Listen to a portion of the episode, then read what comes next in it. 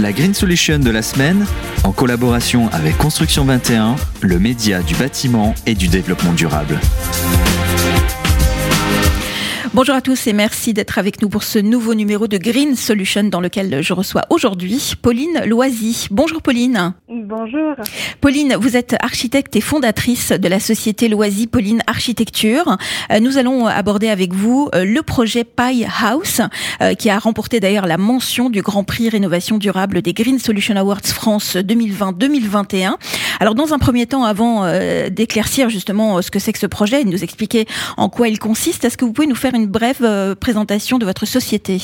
Oui, alors euh, Pauline Noisy Architecture, effectivement, euh, est implantée à Abondant, dans le 28 Eure-et-Loire tout au nord du département. J'ai lancé euh, ma société euh, vraiment à la, à la suite de, de mon diplôme d'architecture mhm. parce que euh, j'avais déjà une idée très précise en tête et je voulais me lancer dans l'utilisation et la gestion des matériaux biosourcés. Donc j'ai fait une formation sur la construction paille et voilà, j'ai lancé mon activité autour de cette construction particulière.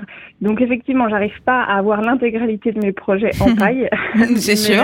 mais on y doucement. Et puis on voilà, on essaye de sensibiliser les gens et grâce notamment à, certaines constructions, ben on arrive à, à, se faire un petit cahier des mmh. charges et puis à, faire en sorte que ces projets deviennent un peu maison témoin et qu'on puisse après promouvoir différemment le, la filière paille euh, au travers de, de constructions déjà réalisées. Mmh. quels sont les avantages de, de la paille? Est-ce que vous pouvez nous en dire quelques-uns?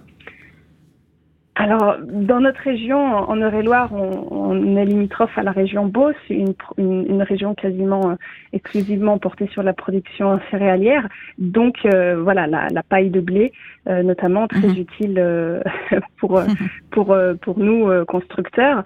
donc, déjà, la proximité du lieu de production. Et puis, couplé à des matériaux en, en structure bois, on arrive à des qualité euh, thermique euh, euh, et donc, et donc voilà, ça remplace une, une, production, une source de chaleur. voilà, mettre l'épaisseur d'isolant suffisante dans les cloisons, dans les, mhm. les, montants, dans les, les, revêtements, etc., nous permet de, de limiter effectivement la production de, de, sources de chaleur. Donc, on tend vers des, des, des, des bâtiments passive house, c'est des, des bâtiments qui n'ont pas besoin effectivement d'énergie pour fonctionner, donc avec euh, une conception bioclimatique euh, en lien directement avec euh, l'environnement extérieur, on arrive à des, à des performances très intéressantes. Donc voilà, la paille nous aide à, à, à tendre vers ce genre de bâtiment. et la paille, voilà, très peu, hmm. très peu cher en fait, et très accessible dans nos régions. Hmm. Donc elle a plein d'avantages. C'est ce qu'on ce comprend en tout cas. Euh, Pauline, euh, comment est né ce projet euh, Pie House et quel a été l'objectif de ce projet dès le départ?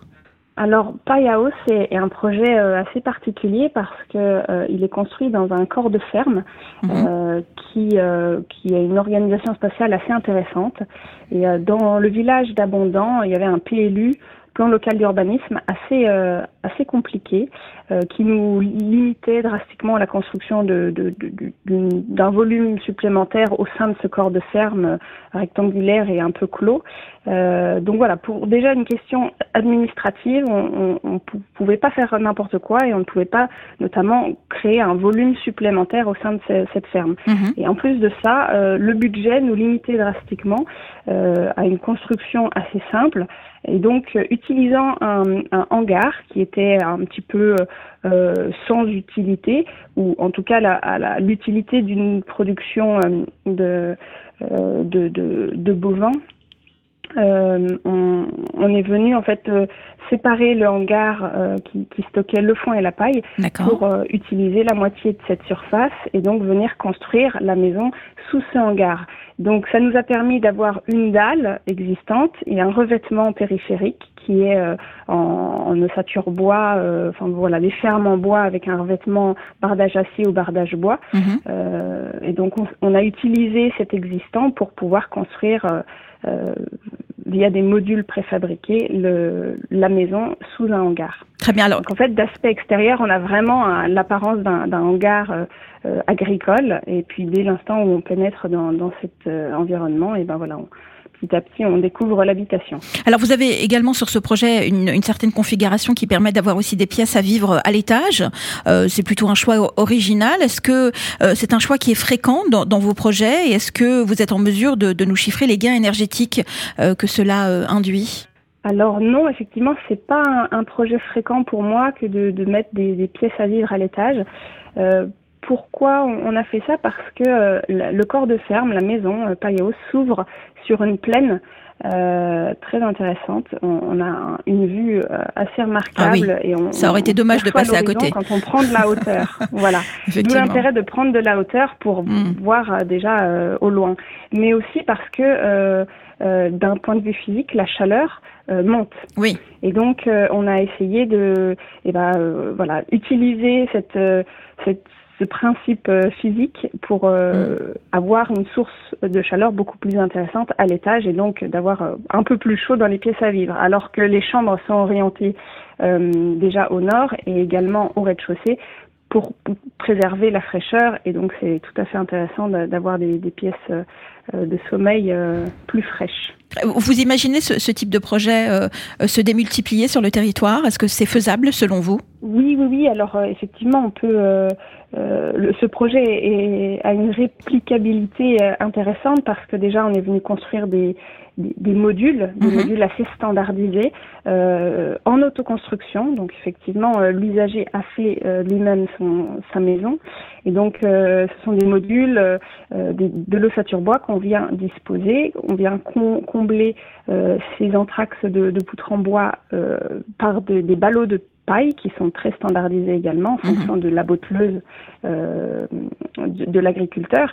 Et donc c'est des modules qui sont assez standards et qu'on qu peut répéter en fait euh, euh, en, sans, sans limite. Euh, on peut, dans, avec ce principe, faire des bâtiments rectangulaires ou venir faire des bâtiments avec des volumes totalement différents. Euh, c'est assez simple de, de, de, conception, donc assez simple de production également, et euh, ça permet à même la personne qui est totalement novice dans le milieu de la construction de faire mmh. lui-même son habitation effectivement. Après, il faut tenir compte effectivement d'une manutention un peu particulière, éventuellement louer quelques quelques montées soi-même l'habitation, mais c'est quelque chose de assez simple et donc très bien. Euh, voilà, réplicable. Alors, pour finir, euh, Pauline, dernière question pour vous. Euh, quel retour d'expérience vous avez concrètement de, de la préfabrication en paille à l'heure d'aujourd'hui? Alors, c'est quelque chose qui se répand de plus en plus. Hein. Il, y a, beaucoup plus de, professionnels maintenant qui font ça et qui, se mettent à, de l'ossature bois isolation paille en atelier pour après euh, venir installer les modules euh, sur site. Euh, c'est assez rapide euh, et, et, on a un retour sur expérience très intéressant. Et on arrive à avoir des garanties euh, euh très longues, euh, similaires à, à, de la maçonnerie ou autres matériaux mmh.